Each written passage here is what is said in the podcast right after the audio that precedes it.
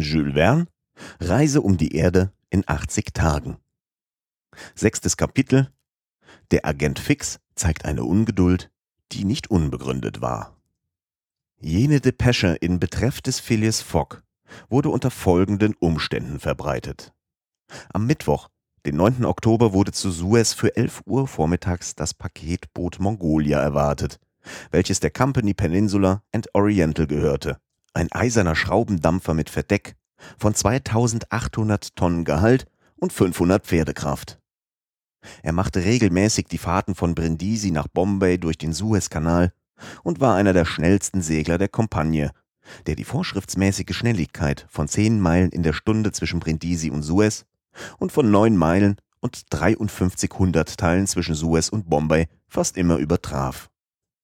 In Erwartung der Ankunft der Mongolia sah man am Kai im Gedränge Einheimischer und Fremder, welche in dieser Stadt zusammenströmten, die kürzlich noch ein Flecken war, nun durch des Herrn von Lesseps großes Werk einer bedeutenden Zukunft sicher ist, zwei Männer auf und abgehen.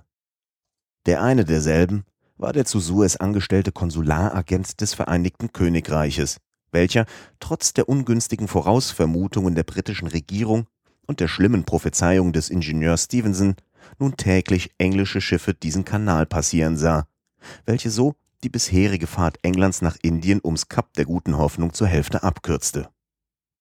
Der andere war ein kleiner, magerer Mann, mit ziemlich gescheitem Gesicht und reizbar, der in auffallender Weise beständig mit den Augenbrauenmuskeln zuckte. Unter seinen langen Wimpern glänzte ein sehr lebhaftes Auge, dessen Feuer er jedoch nach Belieben zu löschen verstand. In diesem Augenblicke gab er Zeichen von Ungeduld zu erkennen, lief hin und her, konnte nicht ruhig an der Stelle bleiben. Dieser Mann hieß Fix und war einer jener Detectives oder geheimen Agenten, welche die englische Polizei nach dem Diebstahl auf der Bank in die verschiedenen Häfen abgeschickt hatte. Sein Auftrag war, mit größter Sorgfalt alle Reisenden, die über Suez kamen, zu überwachen und wenn ihm einer verdächtig vorkomme, ihm in Erwartung eines Verhaftbefehls im Stillen nachzureisen. Eben vor zwei Tagen hatte Fix vom Direktor der Londoner Polizei die Beschreibung des vermutlichen Diebes erhalten, nämlich das des vornehmen und wohlgekleideten Mannes, welchen man im Zahlungssaal beobachtet hatte. Der Detective, offenbar durch die für einen glücklichen Fang ausgesetzte ansehnliche Prämie gespornt, wartete also mit leicht begreiflicher Ungeduld auf die Ankunft der Mongolia. Und Sie sagten, Herr Konsul, fragte er zum zehnten Mal, das Dampfboot müsse bald ankommen? Jawohl, mein Herr, erwiderte der Konsul. Es ist gestern auf hoher See bei Port Said signalisiert worden und die 160 Kilometer des Kanals kommen bei einem solchen Segler nicht in Anschlag. Ich sage Ihnen nochmals, dass die Mongolia stets die Prämie von 25 Pfund gewonnen hat, welche die Regierung für jeden Vorsprung von 24 Stunden Zeit ausgesetzt hat. Dies Paketboot kommt geradewegs von Brindisi? fragte Fix. Gerade von Brindisi, wo es die indische Briefpost aufgenommen hat und am Samstag um 5 Uhr abends abgefahren ist. Also haben Sie Geduld. Es muss bald anlegen. Aber ich weiß wirklich nicht, wie es Ihnen möglich ist, nach der Beschreibung, welche man Ihnen zugestellt hat, Ihren Mann, wenn er an Bord der Mongolia ist, zu erkennen. Herr Konsul, erwiderte Fix, solche Leute wittert man viel mehr, als dass man sie erkennt. Man muss Spürkraft besitzen. Die ist gleichsam ein besonderer Sinn, bei welchem Gehör, Gesicht und Geruch zusammenwirken. Ich habe in meinem Leben mehr wie einen solchen Gentleman verhaftet.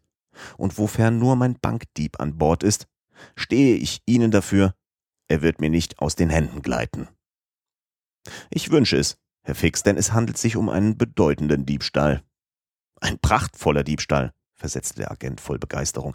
25.000 Pfund. So ein Fund kommt einem nicht oft in den Weg. Die Diebe werden knauserig. Jetzt bringt man sich um einige Schilling an den Galgen. Herr Fix, versetzte der Konsul, Sie sprachen in einer Weise, dass ich lebhaft wünsche, Sie mögen Glück haben, aber sag ich nochmals in der Lage, worin Sie sich befinden, fürchte ich, es möge schwierig sein. Wissen Sie, nach der Beschreibung, welche Sie empfingen, gleicht dieser Dieb durchaus einem ehrlichen Manne. Herr Konsul, erwiderte dogmatisch der Polizeiagent. Die großen Diebe sehen immer Honettenleuten gleich. Sie begreifen wohl, dass die, welche wie Schurken aussehen, keine andere Wahl haben, als rechtschaffen zu bleiben, sonst würden sie ihre Verhaftung veranlassen. Ehrliche Gesichter muss man vor allen Dingen ins Auge fassen. Das ist, gebe ich zu, ein schweres Stück Arbeit. Das ist nicht mehr eine Sache des Gewerbes, sondern der Kunst. Man sieht, es fehlt dem Fix nicht an einer gewissen Dosis Eigenliebe. Inzwischen wurde der Kai allmählich belebter. Seeleute verschiedener Nationalitäten, Handelsleute, Mäkler, Packträger, Fellers strömten da zusammen. Die Ankunft des Paketbootes war offenbar nahe bevorstehend. Es war ziemlich schönes Wetter, aber infolge des Ostwindes kalte Luft. Über der Stadt erhoben sich im blassen Sonnenschein einige Minarette. Südwärts zog sich ein zwei Meilen langer Damm wie ein Arm vor der Rede von Suez. Auf der Fläche des Roten Meeres schaukelten einige Fischerbarken oder Küstenfahrzeuge, von denen manche in ihren Formen noch das elegante Muster der antiken Galeere bewahrt haben. Mitten in diesem Volksgewühl bewegte sich Fix nach Gewohnheit seines Berufes und fasste die Vorübergehenden mit raschem Blick ins Auge. Es war damals halb elf Uhr. Aber das Paketboot bleibt aus, rief er, als er die Hafenuhr schlagen hörte. Es kann nicht mehr ferne sein, erwiderte der Konsul. Wie lange wird's in Suez verweilen? fragte Fix. Vier Stunden. So lange als nötig, um Kohlen einzunehmen. Von Suez nach Aden, am Ende des Roten Meeres, rechnet man 1310 Meilen. Und es muss sich mit Brennmaterial versehen. Und von Suez fährt das Boot direkt nach Bombay? fragte Fix. Direkt, ohne umzuladen. Nun denn, sagte Fix, wenn der Dieb diesen Weg eingeschlagen hat und auf diesem Boot sich befindet, muss es in seinem Plan liegen, zu Suez an Land zu gehen, um dann auf anderem Wege in die holländischen oder auch französischen Besitzungen in Asien zu gelangen. Er muss wohl wissen, dass er in Indien nicht sicher wäre, weil es englisches Gebiet ist. Sofern es nicht ein sehr starker Mann ist, erwiderte der Konsul. Sie wissen, ein englischer Verbrecher ist stets in London leichter geborgen als auswärts. Nach dieser Bemerkung, welche dem Agenten viel Bedenken erregte, begab sich der Konsul wieder auf sein Büro, das nicht weit davon entfernt war. Der Polizeiagent blieb allein, voll nervöser Ungeduld und auffallendem Ahnungsgefühl, sein Dieb müsse sich an Bord der Mongolia befinden. Und in Wahrheit, wenn der Schurke in Absicht, die neue Welt aufzusuchen, England verlassen hatte, so musste er den Weg nach Indien vorziehen, da dieser weniger überwacht oder schwerer zu überwachen ist als der über das Atlantische Meer. Fix blieb nicht lange in seine Gedanken vertieft, als gellendes Pfeifen die Ankunft des Paketbootes meldete. Der ganze Schwarm der Packträger und Bauern stürzte auf den Kai mit einem Tumult, der für die Passagiere und ihre Kleider beunruhigend war. Zehn Nachen stießen vom Ufer ab und fuhren der Mongolia entgegen. Nicht lange, so sah man das riesenmäßige Schiff zwischen den Kanalufern fahren und Schlag elf Uhr warf der Dampfer auf der Reede Anker, während sein Dampf mit großem Getöse durch die Rauchfänge entströmte. Es waren sehr viele Passagiere an Bord. Manche blieben auf dem Verdeck, um das malerische Panorama der Stadt zu betrachten. Aber die meisten begaben sich in den Nachen, welche herangekommen waren, ans Land. Fix beobachtete aufs genaueste alle, welche ans Land setzten. In dem Augenblicke kam einer, nachdem er die mit ihren Dienstanerbietungen zudränglichen Fellers kräftig zurückgedrängt hatte, zu ihm heran und fragte ihn sehr höflich nach dem Büro des englischen Konsularagenten. Und zugleich hielt dieser Passagier einen Pass hin, worauf er ohne Zweifel das englische Visa einholen wollte. Fix nahm den Pass instinktmäßig und überlief mit raschem Blick die Beschreibung. Eine unwillkürliche Bewegung erfasste ihn. Das Blatt zitterte in seiner Hand. Die auf dem Pass befindliche Beschreibung war gleichlautend mit dem, welches er vom Polizeidirektor der Hauptstadt erhalten hatte. Es ist nicht Ihr eigener Pass? sagte er zu dem Passagier. Nein, erwiderte dieser, er gehört meinem Herrn. Und Ihr Herr? Ist an Bord geblieben. Aber, versetzte der Agent, er muss sich persönlich auf dem Konsularbüro einfinden, um seine Identität festzustellen. Wie? Das ist nötig? Unerlässlich. Und wo ist dieses Büro? Dort, an der Ecke des Platzes, erwiderte der Polizeiagent und wies auf ein 200 Schritte entferntes Haus. Dann will ich meinen Herrn holen, dem es übrigens nicht angenehm sein wird, gestört zu werden. Darauf empfahl sich der Passagier und kehrte an Bord des Dampfers zurück. Siebtes Kapitel Ein neuer Beweis, wie unnütz Pässe in Polizeisachen sind. Der Polizeiagent begab sich wieder auf den Kai und unverzüglich ins Büro des Konsuls. Auf dringendes Verlangen erhielt er sogleich bei diesem Beamten Zutritt. Herr Konsul, sagte er ohne weiteres, ich habe starke Vermutungsgründe zu glauben, dass unser Mann sich als Passagier an Bord der Mongolia befindet. Und Fix erzählte, was sich mit dem Bedienten in Beziehung auf den Pass begeben hatte. Gut, Herr Fix, erwiderte der Konsul, es würde mir lieb sein, diesem Schurken ins Gesicht zu sehen, aber vielleicht wird er nicht auf mein Büro kommen, wenn er ist, was Sie vermuten. Ein Dieb lässt nicht leicht eine Spur von sich zurück und übrigens ist niemand mehr an die Formalität des Passes gebunden. Herr Konsul, erwiderte der Agent, wenn's ein starker Mann ist, wie man annehmen muss, wird er kommen. Um seinen Pass visieren zu lassen? Ja, die Pässe dienen nur noch, die ehrlichen Leute zu genieren und den Schurken zur Flucht förderlich zu sein. Ich versichere Ihnen, dieser wird in der Ordnung sein, aber ich hoffe, Sie werden ihn nicht visieren. Und warum nicht? Wenn dieser Pass in Ordnung ist, habe ich nicht das Recht, mein Visa zu verweigern. Doch, Herr Konsul, muss ich wohl diesen Menschen hier zurückhalten, bis ich von London einen Verhaftsbefehl erhalten habe. Ei, Herr Fix, das ist Ihre Sache, erwiderte der Konsul, aber ich kann nicht. Der Konsul hatte noch nicht ausgeredet, als man anklopfte und der Bürodiener zwei Fremde hereinführte, wovon der eine derselbe Diener war, welcher sich mit dem Detektive unterhalten hatte. Es waren wirklich der Herr und sein Diener. Der erstere überreichte seinen Pass und bat mit kurzen Worten den Konsul sein Visa beizufügen. Dieser nahm den Pass und las ihn achtsam, während Fix in einer Ecke des Zimmers den Fremden betrachtete oder vielmehr mit den Augen verschlang. Als der Konsul den Pass durchgelesen hatte, fragte er Sie sind Phileas Fogg? Ja, mein Herr, erwiderte der Gentleman. Und dieser Mensch ist Ihr Diener. Ja, ein Franzose, Passepartout mit Namen. Sie kommen aus London? Ja. Und gehen? Nach Bombay. Gut, mein Herr, Sie wissen, dass diese Förmlichkeit des Visa unnütz ist und wir verlangen die Überreichung des Passes nicht mehr? Ich weiß es, mein Herr, erwiderte Phileas Fogg, aber ich wünsche durch Ihr Visa meine Anwesenheit in Suez zu erweisen. Meinetwegen, mein Herr. Und der Konsul unterzeichnete den Pass, datierte ihn und fügte seinen Stempel bei. Herr Fogg bezahlte die Gebühren, grüßte kalt und ging mit seinem Diener heraus. Nun? fragte der Polizeiagent. Nun, erwiderte der Konsul, er sieht wie ein ganz ehrlicher Mann aus. Möglich, erwiderte Fix, aber darum handelt es sich nicht. Finden Sie, Herr Konsul, dass dieser phlegmatische Gentleman Zug für Zug dem Diebe gleicht, deren Beschreibung mir zugestellt worden ist? Ich geb's zu. Aber Sie wissen, alle Beschreibungen.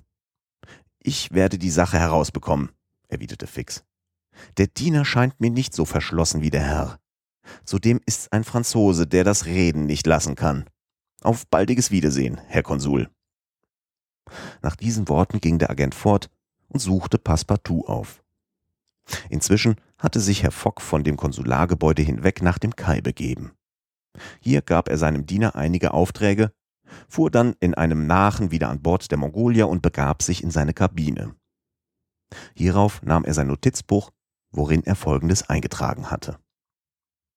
Abgefahren aus London, Mittwoch, den 2. Oktober, 8 Uhr 45 Minuten abends.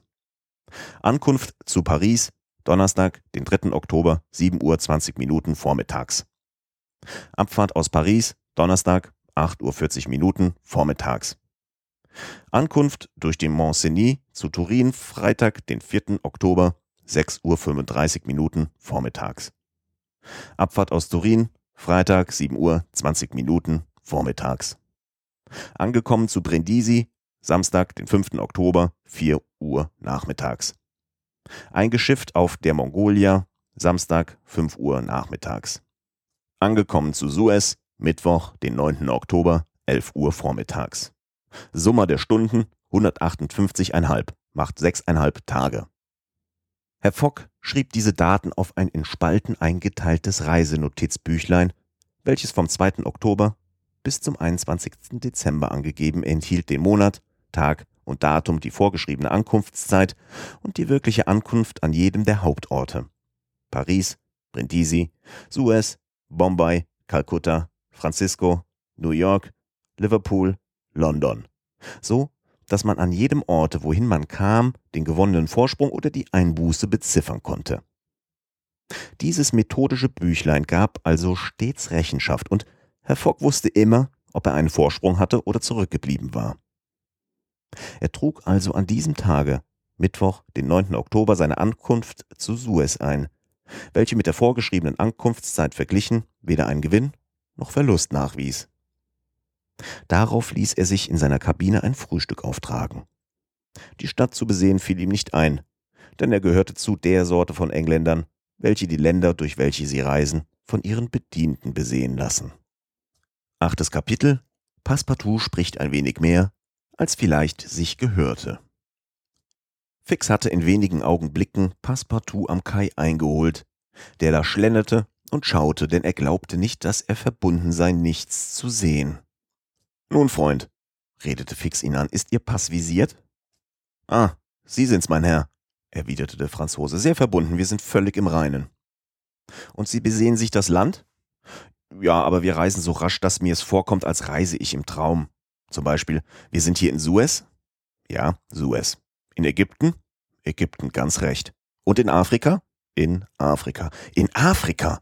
wiederholte Passepartout. Ich kann's gar nicht glauben. Denken Sie sich, mein Herr, ich meinte, wir gingen nicht weiter als nach Paris und diese berühmte Hauptstadt sah ich eben nur von 7 Uhr 20 bis 8 Uhr 40 Minuten vormittags zwischen dem Nordbahnhof und dem Lyoner durch die Scheiben eines Fiaker während eines Platzregens. Das war mir leid. Gerne hätte ich den Père Lachaise und den Zirkus in den Champs-Élysées besucht. Sie haben demnach sehr Eile? fragte der Polizeiagent. Ich nicht, aber mein Herr, Ach, ich muss ja Strümpfe und Hemden kaufen. Wir sind ohne Koffer gereist, nur mit einem Reisesack. Ich will Sie in ein Bazar führen, wo Sie alles finden, was Sie brauchen. Mein Herr, erwiderte Passepartout, Sie sind wirklich sehr gefällig. Und sie gingen miteinander. Passepartout schwatzte beständig. Vor allem, sagte er, muss ich mich hüten, das Boot nicht zu verfehlen. Sie haben Zeit, versetzte Fix, es ist erst zwölf Uhr. Passepartout zog seine große Uhr heraus. Zwölf Uhr, sagte er, nicht doch, es ist neun Uhr zweiundfünfzig Minuten. Ihre Uhr geht nach, erwiderte Fix. Meine Uhr? Das alte Familienstück von meinem Urgroßvater her. Sie weicht nicht fünf Minuten im Jahre ab. Es ist ein wahres Chronometer. Ich sehe, woran's hängt. Sie haben noch die Londoner Zeit, welche um zwei Stunden etwa von der zu Suez abweicht. Sie müssen darauf bedacht sein, Ihre Uhr nach der Tageszeit jedes Landes zu stellen. Ich? An meine Uhr rühren? rief Passepartout. Niemals. Aber, erwiderte Fix, dann stimmt sie nicht mehr mit der Sonne. Umso schlimmer für die Sonne, mein Herr, sie ist im Irrtum. Und der wackere Bursche steckte seine Uhr mit stolzer Gebärde wieder in seine Tasche. Nach einer kleinen Weile sprach Fix. Also, Sie haben London in Eile verlassen? Das meine ich. Letzten Mittwoch um acht Uhr abends kam Herr Fogg gegen alle Gewohnheit früh aus seiner Gesellschaft und schon dreiviertel Stunden nachher waren wir unterwegs. Aber wo reist Ihr Herr denn hin? Immer geradeaus, um die ganze Erde herum. Um die Erde herum? rief Fix. Ja, in 80 Tagen. Eine Wette, sagte er. Aber unter uns, ich glaub's nicht. Das wäre Unsinn. Es steckt was anderes dahinter. Ei, der Herr Fock ist ein Original. Das glaube ich. Ist er denn reich? Ganz gewiss. Er hat eine hübsche Summe bei sich. In ganz neuen Banknoten. Und er spart unterwegs nicht. Denken Sie, er hat dem Maschinisten der Magnolia eine stattliche Prämie versprochen, wenn wir bei der Ankunft in Bombay einen hübschen Vorsprung haben. Und Sie kennen Ihren Herrn von lange her? Ich, erwiderte Passepartout, erst am Tage unserer Abreise bin ich bei ihm in Dienst getreten. Man kann sich leicht denken, was diese Antworten auf den schon überspannten Kopf des Polizeiagenten für eine Wirkung haben mussten. Diese eilige Abreise von London, kurz nachdem der Diebstahl vorgefallen war. Die große Summe, welche er bei sich hatte. Diese hastige Eile, um in ferne Länder zu kommen. Dieser Vorwand einer unsinnigen Wette. Alles bestärkte Fix und musste ihn auch wohl in seinem Argwohn bestärken. Er ließ den Franzosen noch weiter plaudern und bekam die Gewissheit, dass dieser Bursche seinen Herrn gar nicht kannte, dass dieser zu London vereinsamt lebte dass man ihn reich nannte, ohne zu wissen, woher sein Vermögen komme, dass es ein verschlossener Mann sei, etc. Aber zugleich konnte Fix sich überzeugt halten, dass Phyllis Fogg zu Suez nicht das Boot verlasse, und dass er wirklich nach Bombay gehe. Ist's weit nach Bombay? fragte Passepartout. Sehr weit, erwiderte der Agent. Sie müssen dafür noch weitere zehn Tage auf der See fahren. Und wo liegt dieses Bombay? In Indien. In Asien? Natürlich. Teufel, das wollte ich schon sagen. Es beunruhigt mich etwas. Mein Hahn. Was für ein Hahn. Mein Gashahn, welchen ich zuzudrehen vergaß und der jetzt auf meine Kosten brennt. Nun hab ich ausgerechnet, dass ich für ihn zwei Schilling in 24 Stunden zu zahlen habe. Gerade sechs Pence mehr, als ich verdiene, und Sie begreifen, dass wenn sich die Reise hinzieht? Fix verstand wahrscheinlich die Sache nicht. Er hörte nicht mehr zu und machte seinen Plan. Der Franzose war mit ihm auf dem Bazar angekommen. Fix ließ denselben da seine Einkäufe machen, empfahl ihm die Abfahrt der Mongolier nicht zu verfehlen und kam in aller Eile wieder auf das Büro des Konsularagenten. Fix hatte, nachdem er seiner Sache sicher war, alle Kaltblütigkeit wieder gewonnen. Mein Herr, sagte er zu dem Konsul, ich habe keinen Zweifel mehr. Der Mann ist's. Er will für einen Sonderling gelten, der in 80 Tagen um die Erde herumreist. Dann ist's ein Schurke, versetzte der Konsul, und er denkt nach London zurückzukommen, nachdem er alle Polizeileute der beiden Kontinente an der Nase herumgeführt. Das wird sich zeigen, erwiderte Fix. Aber irren Sie sich nicht? fragte der Konsul nochmals. Nein, ich irre mich nicht. Warum aber hat dann dieser Dieb darauf bestanden, seine Anwesenheit zu Suez durch ein Visa zu konstatieren? Warum? Ich weiß nicht, Herr Konsul, erwiderte der Detektiv, aber hören Sie mich und er erzählte in Hauptzügen, was er aus der Unterredung mit dem Diener Fox wusste. Wirklich, sagte der Konsul, alle Wahrscheinlichkeit ist wieder den Menschen. Und? Was wollen Sie tun?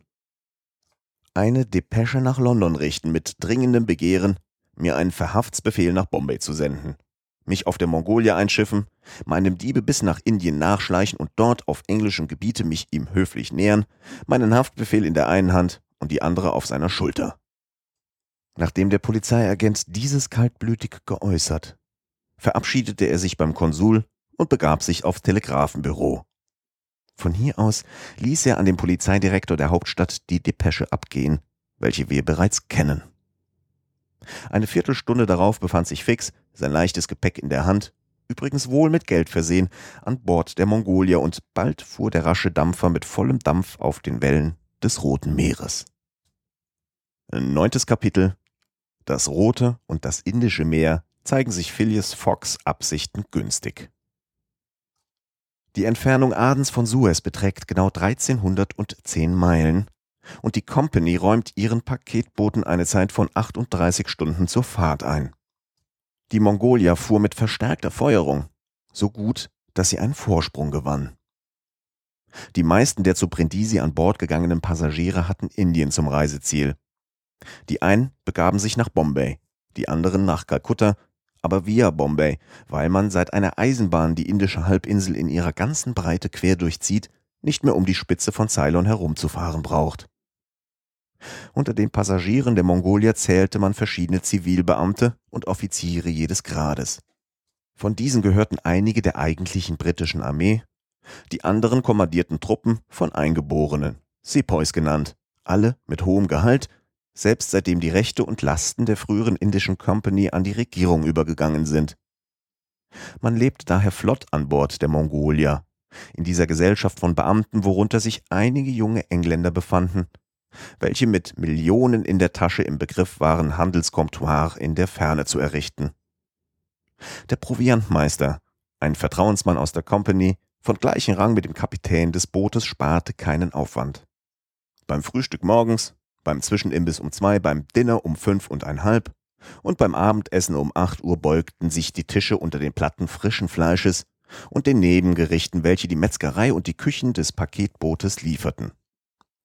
Die Frauen der Gesellschaft, es befanden sich einige dabei, wechselten zweimal täglich die Toilette. Man trieb Musik, tanzte sogar, wann das Meer ruhig genug dafür war. Aber das Rote Meer ist sehr launenhaft und häufig schlimm, wie alle schmalen und langen Golfe. Wehte der Wind von der asiatischen oder afrikanischen Küste her, so geriet die Magnolia, ein langer Schraubenspindel von einer Seite gefasst, in fürchterliches Schwanken. Dann verschwanden die Damen, die Pianos verstummten. Gesang und Tanz hörte auf einmal auf. Und dennoch, trotz der Windstöße, trotz der hohen See, fuhr das Paketboot von seiner starken Maschine getrieben, ungehemmt der Straße Bab el-Mandeb zu. Was trieb inzwischen Phileas Fogg? Man hätte meinen können, er habe stets unruhig und ängstlich an nichts anderes gedacht, als an die dem Laufe des Schiffes hinderlichen Windwechsel, an die unordentlichen Bewegungen der hohen See, welche eine Störung der Maschine veranlassen könnten, und an all die möglichen Beschädigungen, welche dadurch, dass sie der Mongolier zum Anlegen an einen Hafen nötigten, seiner Reise Einhalt getan haben würden. Dies war aber durchaus nicht der Fall, oder wenigstens, wenn dieser Gentleman auch an alle diese möglichen Fälle dachte, ließ er nichts davon merken. Er war stets der leidenschaftslose Mann, das gleichmütige Mitglied des Reformclubs, welches durch keinen Zufall oder Unfall in Verlegenheit gebracht werden konnte. Er schien von keiner anderen Bewegung getrieben als die Chronometer an Bord. Man sah ihn selten auf dem Verdeck. Es kümmerte ihn wenig, dies an Erinnerung so reiche rote Meer, diesen Schauplatz der ersten historischen Szenen des Menschengeschlechts zu betrachten. Es lag ihm nichts daran, die merkwürdigen Städte zu erkennen, womit beide Gestade zahlreich besetzt sind und deren malerische Silhouetten manchmal am Horizont gezeichnet waren. Er machte sich keine Idee von den Gefahren des arabischen Golfes, deren die alten Historiker von Strabo bis Etrisi stets mit Schrecken gedachten und auf welchen die Seefahrer sich nie hinauswagten, ohne sich die Götter durch Sühnopfer geneigt zu machen. Was trieb also dieses in der Magnolia eingekerkerte Original? Erstlich hielt er täglich seine vier Mahlzeiten, ohne dass eine so merkwürdig organisierte Maschine jemals durch Schwanken oder Stampfen konnte in Unordnung gebracht werden. Nachher spielte er Whist. Er hatte Spielgenossen getroffen, die ebenso leidenschaftlich dabei waren wie er. Es war ein Zolleinnehmer, der sich auf seinen Posten nach Goa begab. Ein Geistlicher, der ehrwürdige Decimus Smith, der nach Bombay zurückkehrte und ein Brigadegeneral der englischen Armee, der sich zu seinem Korps nach Benares begab. Diese drei Passagiere hatten für das Whistspiel eine gleich leidenschaftliche Vorliebe wie Herr Fogg und spielten ganze Stunden lang ebenso stille wie er. Passepartout spürte nicht das Mindeste von Seekrankheit. Er hatte eine Kabine im Vorderteile inne und aß ebenfalls mit Gewissenhaftigkeit. Unter diesen Bedingungen hatte die Reise für ihn allerdings nichts Unangenehmes mehr. Er machte sich dieselbe zunutze. Er hatte gute Nahrung und Wohnung, sah Länder und gab sich zudem selbst die Versicherung, der ganze Fantasieplan werde zu Bombay ein Ende haben. Am folgenden Morgen, nach der Abfahrt aus Suez, dem 29. Oktober, traf er zu einigem Vergnügen auf dem Verdeck den gefälligen Mann, an welchen er sich bei seiner Landung in Ägypten gewendet hatte. Irre ich nicht? sagte er, indem er ihn mit dem liebenswürdigsten Lächeln anredete. So haben Sie, mein Herr, mich zu Suez so gefällig geführt. Wirklich, erwiderte der Detektiv, ich erkenne Sie wieder. Sie sind der Diener des originellen Engländers. Eben der, Herr Fix. Herr Fix, erwiderte Passepartout, es freut mich unendlich, Sie an Bord wiederzufinden. Und wohin geht die Reise? Hm, eben dahin, wo die Ihrige, nach Bombay. Das ist ja herrlich. Haben Sie die Reise schon einmal gemacht? Bereits mehrmals, erwiderte Fix. Ich bin im Dienst der Peninsular Company. Dann sind Sie wohl in Indien bekannt. Ei, ja, versetzte Fix, der nicht zu sehr herausrücken wollte. Und das Indien ist ein merkwürdiges Land? Sehr merkwürdig. Da gibt's Moscheen, Minarette, Tempel, Fakire, Pagoden, Tiger, Schlangen. Doch es steht zu erwarten, dass Sie Zeit genug haben werden, das Land zu besichtigen. Ich hoffe, Herr Fix, Sie begreifen wohl, dass ein Mensch von gesundem Verstand nicht fähig ist, sein Leben lang von einem Paketboot auf eine Eisenbahn und von einer Eisenbahn in ein Paketboot zu springen und am Vorwande in 80 Tagen eine Reise um die Erde zu machen. Nein, all diese Sprünge werden sicherlich zu Bombay aufhören. Und Herr Fogg befindet sich wohl? fragte Fix in ganz natürlichem Tone. Sehr wohl, Herr Fix, ich auch übrigens. Ich esse wie ein Wolf, der noch nüchtern ist. Die Seeluft bringt das mit sich. Aber ich sehe Ihren Herrn nie auf dem Verdeck. Da ist er niemals. Er ist nicht neugierig. Wissen Sie, Herr Passepartout, diese vorgebliche Reise in 80 Tagen könnte wohl eine geheime Sendung verdecken. Eine diplomatische zum Beispiel. Meiner treu, Herr Fix, ich weiß nichts davon, gestehe ich Ihnen, und im Grunde gäb ich nicht eine halbe Krone darum, es zu wissen. Seit diesen Begegnungen plauderten Passepartout und Fix oft miteinander. Dem Polizeiagenten war daran gelegen, mit dem Diener des Herrn Fogg vertraut zu werden. Das konnte bei Gelegenheit ihm förderlich sein. Er bot ihm daher oft im Schenkzimmer der Mongolie einige Gläser Whisky oder Dünnbier. Der wackere Bursche nahm dies ohne weiteres an und bot ihm ein Gleiches, um nicht seinerseits zurückzustehen. Hielt übrigens diesen Fix für einen recht honetten Gentleman. Inzwischen fuhr das Paketboot rasch weiter. Am 13. bekam man Mocker in Sicht, das man von zerfallenen Mauern umgeben sah, und darüber ragten einige grüne Dattelbäume hervor. Fern im Gebirge erblickte man ausgedehnte Kaffeebepflanzungen. Passepartout war entzückt, diese berühmte Stadt zu sehen, und er fand sogar, dass sie mit ihren Ringmauern und einem Fort mit niedergerissenen Mauern, welches wie eine Handhabe aussah, einer enormen Halbtasse glich. Während der folgenden Nacht fuhr die Mongolier durch die Straße Bab el Mandeb und tags drauf, den 14., nahm er zu Steamer Point, nordwestlich von der Rede Aden, Erfrischungen ein. Hier musste er sich mit Kohlen versehen. Dass die Paketboote in so weiter Entfernung von den Zentren der Produktion ihren Kohlenvorrat erneuern können, ist eine sehr wichtige Sache. Nur allein für die Peninsular Company beträgt dies einen Kostenaufwand von 8 mal 100.000 Pfund. Man hat dafür in mehreren Häfen Niederlassungen errichten müssen, und in diesen fernen Meeren kommt die Kohle auf 80 Francs die Tonne zu stehen. Die Mongolia hatte noch 1650 Meilen zu machen bis nach Bombay. Und es bedurfte zu Steamer Point vier Stunden Zeit, um die Vorratsräume zu füllen. Aber dieser Aufenthalt konnte dem Programm des Herrn Fogg durchaus keinen Eintrag tun.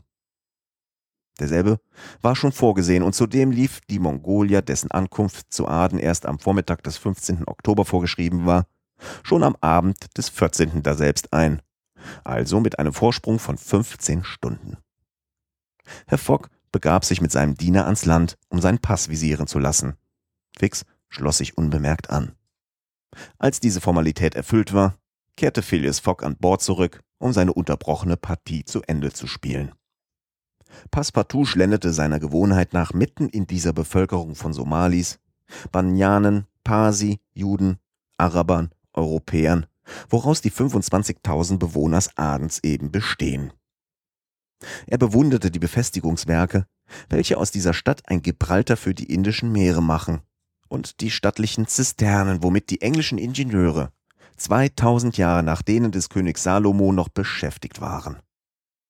Sehr merkwürdig, sehr merkwürdig, sagte sich Passepartout, als er an Bord zurückkam. Ich merke wohl, dass das Reisen nicht ohne Nutzen ist, wenn man Neues sehen will.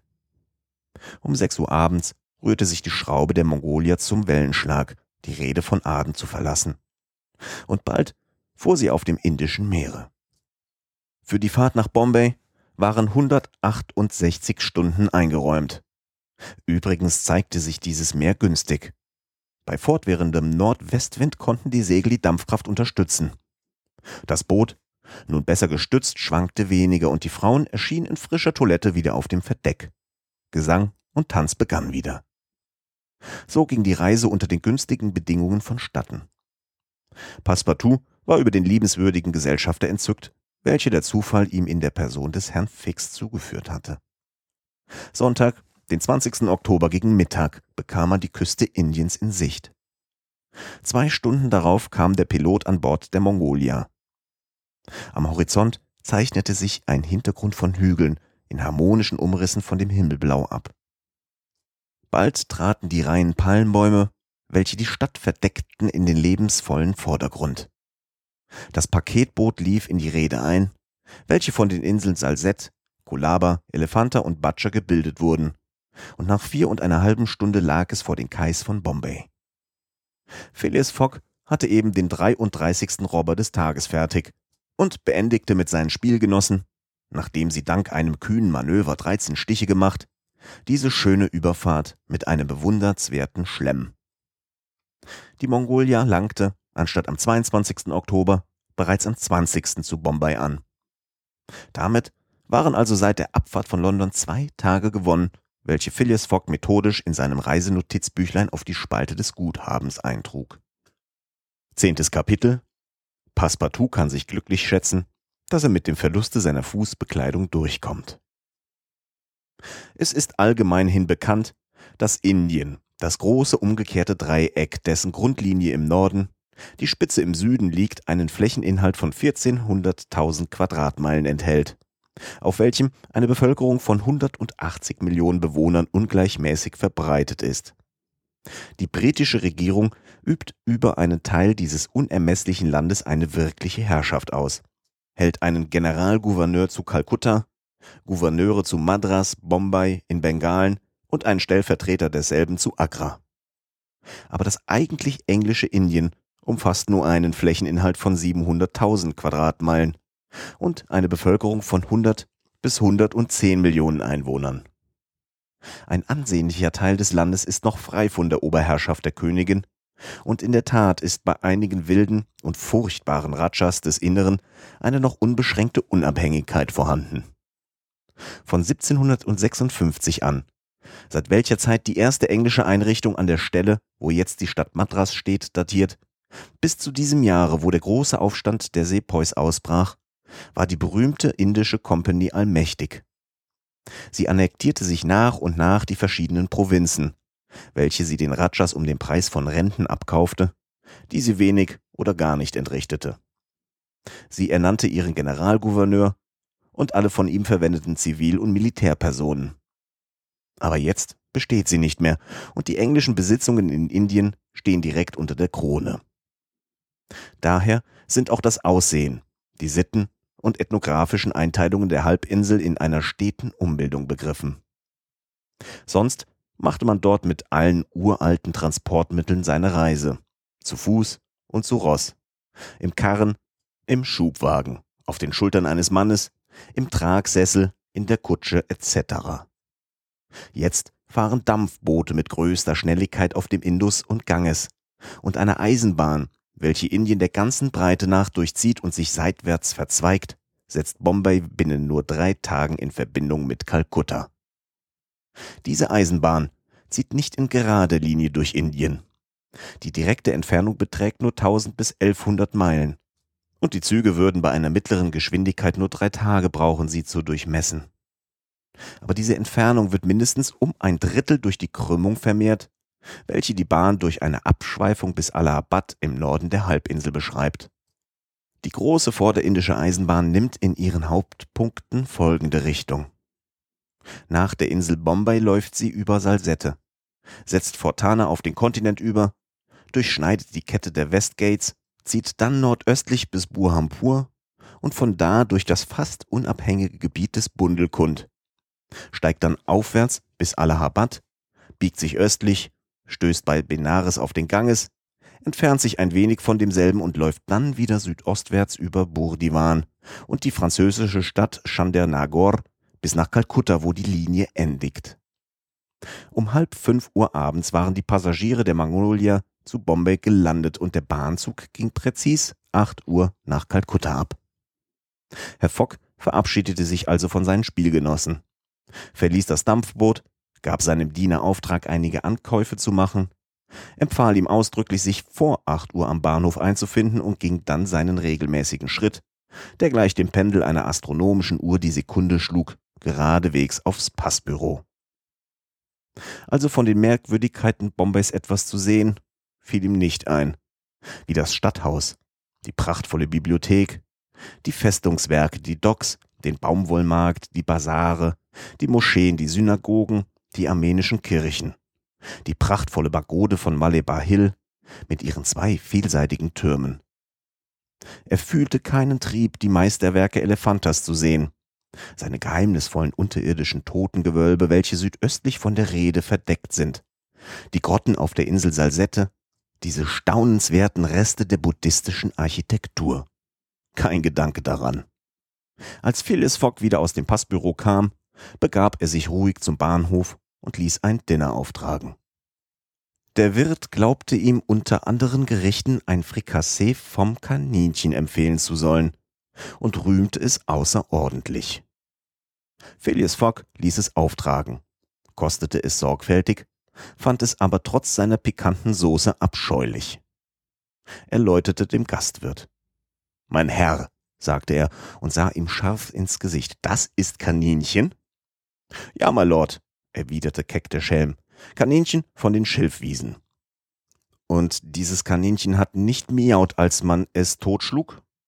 Gemiaut? Oh, my Lord, ein Kaninchen, ich schwöre. Herr Wirt, versetzte kalt Herr Fogg, schwören Sie nicht und erinnern Sie sich, was ich Ihnen sage. Vor Zeiten hat man in Indien die Katzen als heilige Tiere angesehen. Das war eine bessere Zeit. Für die Katzen, my Lord? Und vielleicht auch für die Reisenden.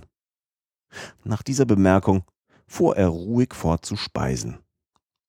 Einige Minuten nach Herrn Fogg war der Agent Fix ebenfalls ausgestiegen und zu dem Polizeidirektor von Bombay geeilt. Er gab seine Eigenschaft als Detective zu erkennen, den ihn erteilten Auftrag, seine Lage gegenüber dem vermutlichen Verüber des Diebstahls. Hatte man von London einen Verhaftsbefehl erhalten? Es war nichts angekommen. Und es konnte auch ein Verhaftsbefehl, der später als Fogg abging, noch nicht eingetroffen sein. Nun war Fix in großer Verlegenheit. Er wünschte vom Direktor dennoch einen Verhaftsbefehl wider Herrn Fogg zu erhalten. Derselbe schlug's aus. Die Sache gehörte vor die Verwaltung der Hauptstadt, und diese konnte allein gesetzlich einen Verhaftsbefehl ausstellen. Diese Strenge der Prinzipien, diese Strenge in Beobachtung gesetzlicher Form ist durch die englischen Sitten völlig begreiflich, welche in Hinsicht der persönlichen Freiheit durchaus keine Willkür gestatteten. Fix bestand nicht weiter darauf und begriff, dass er sich darein ergeben müsse, seinen Befehl abzuwarten. Aber er beschloss, seinen unausforschlichen Schurken während der ganzen Zeit seines Aufenthaltes zu Bombay nicht aus dem Auge zu lassen.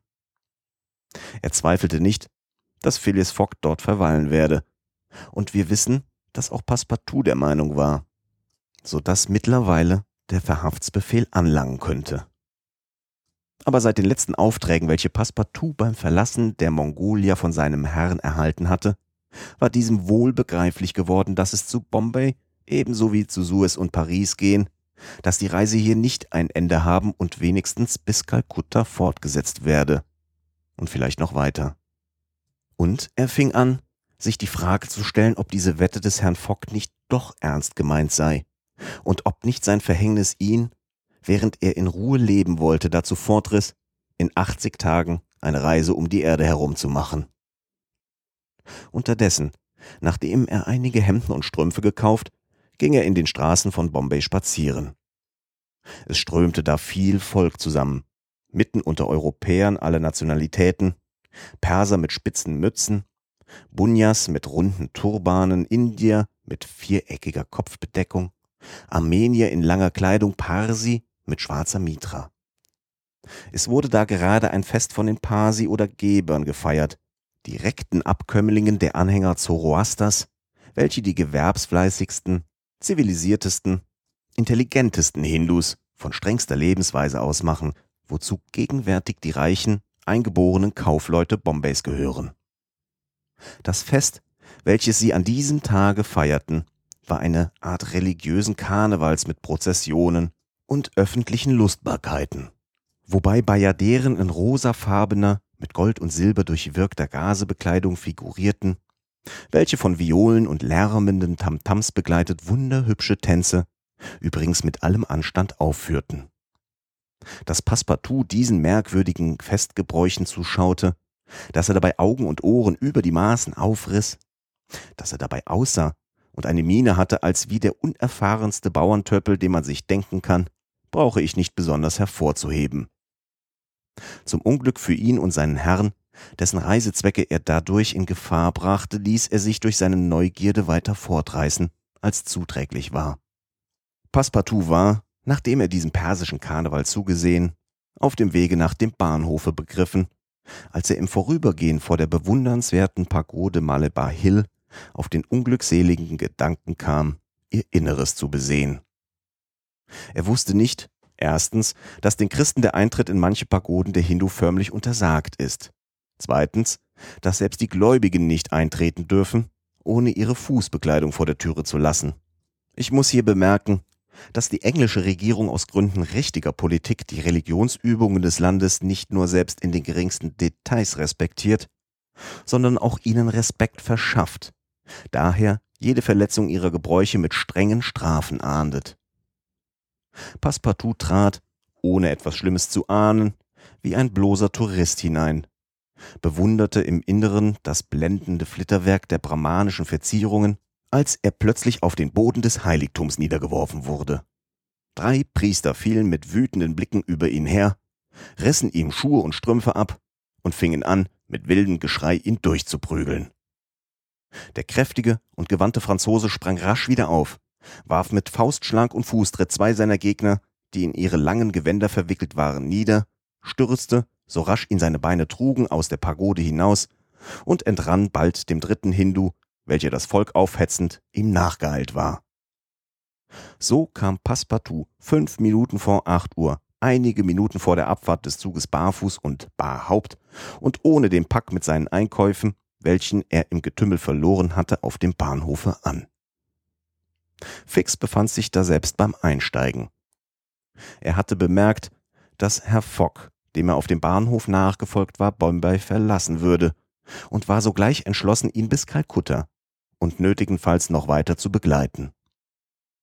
Passepartout gewahrte Fix nicht, der sich im Dunkeln hielt. Aber dieser hörte die Erzählungen seiner Abenteuer, welche er seinem Herrn in aller Kürze machte. Ich hoffe, das wird Ihnen nicht mehr passieren, erwiderte einfach Phileas Fogg, indem er in einem Waggon Platz nahm. Der arme Junge, barfuß und ganz verblüfft, folgte ihm nach, ohne ein Wort hören zu lassen. Fix wollte eben in einen besonderen Wagen einsteigen, als ein Gedanke ihn zurückhielt und plötzlich sein Vorhaben mitzufahren änderte. Nein, ich bleibe, sprach er bei sich, ein auf indischem Gebiet verübtes Vergehen. Jetzt habe ich meinen Mann. In dem Augenblicke vernahm man das Pfeifen der Lokomotive, und der Zug verschwand in der Nacht.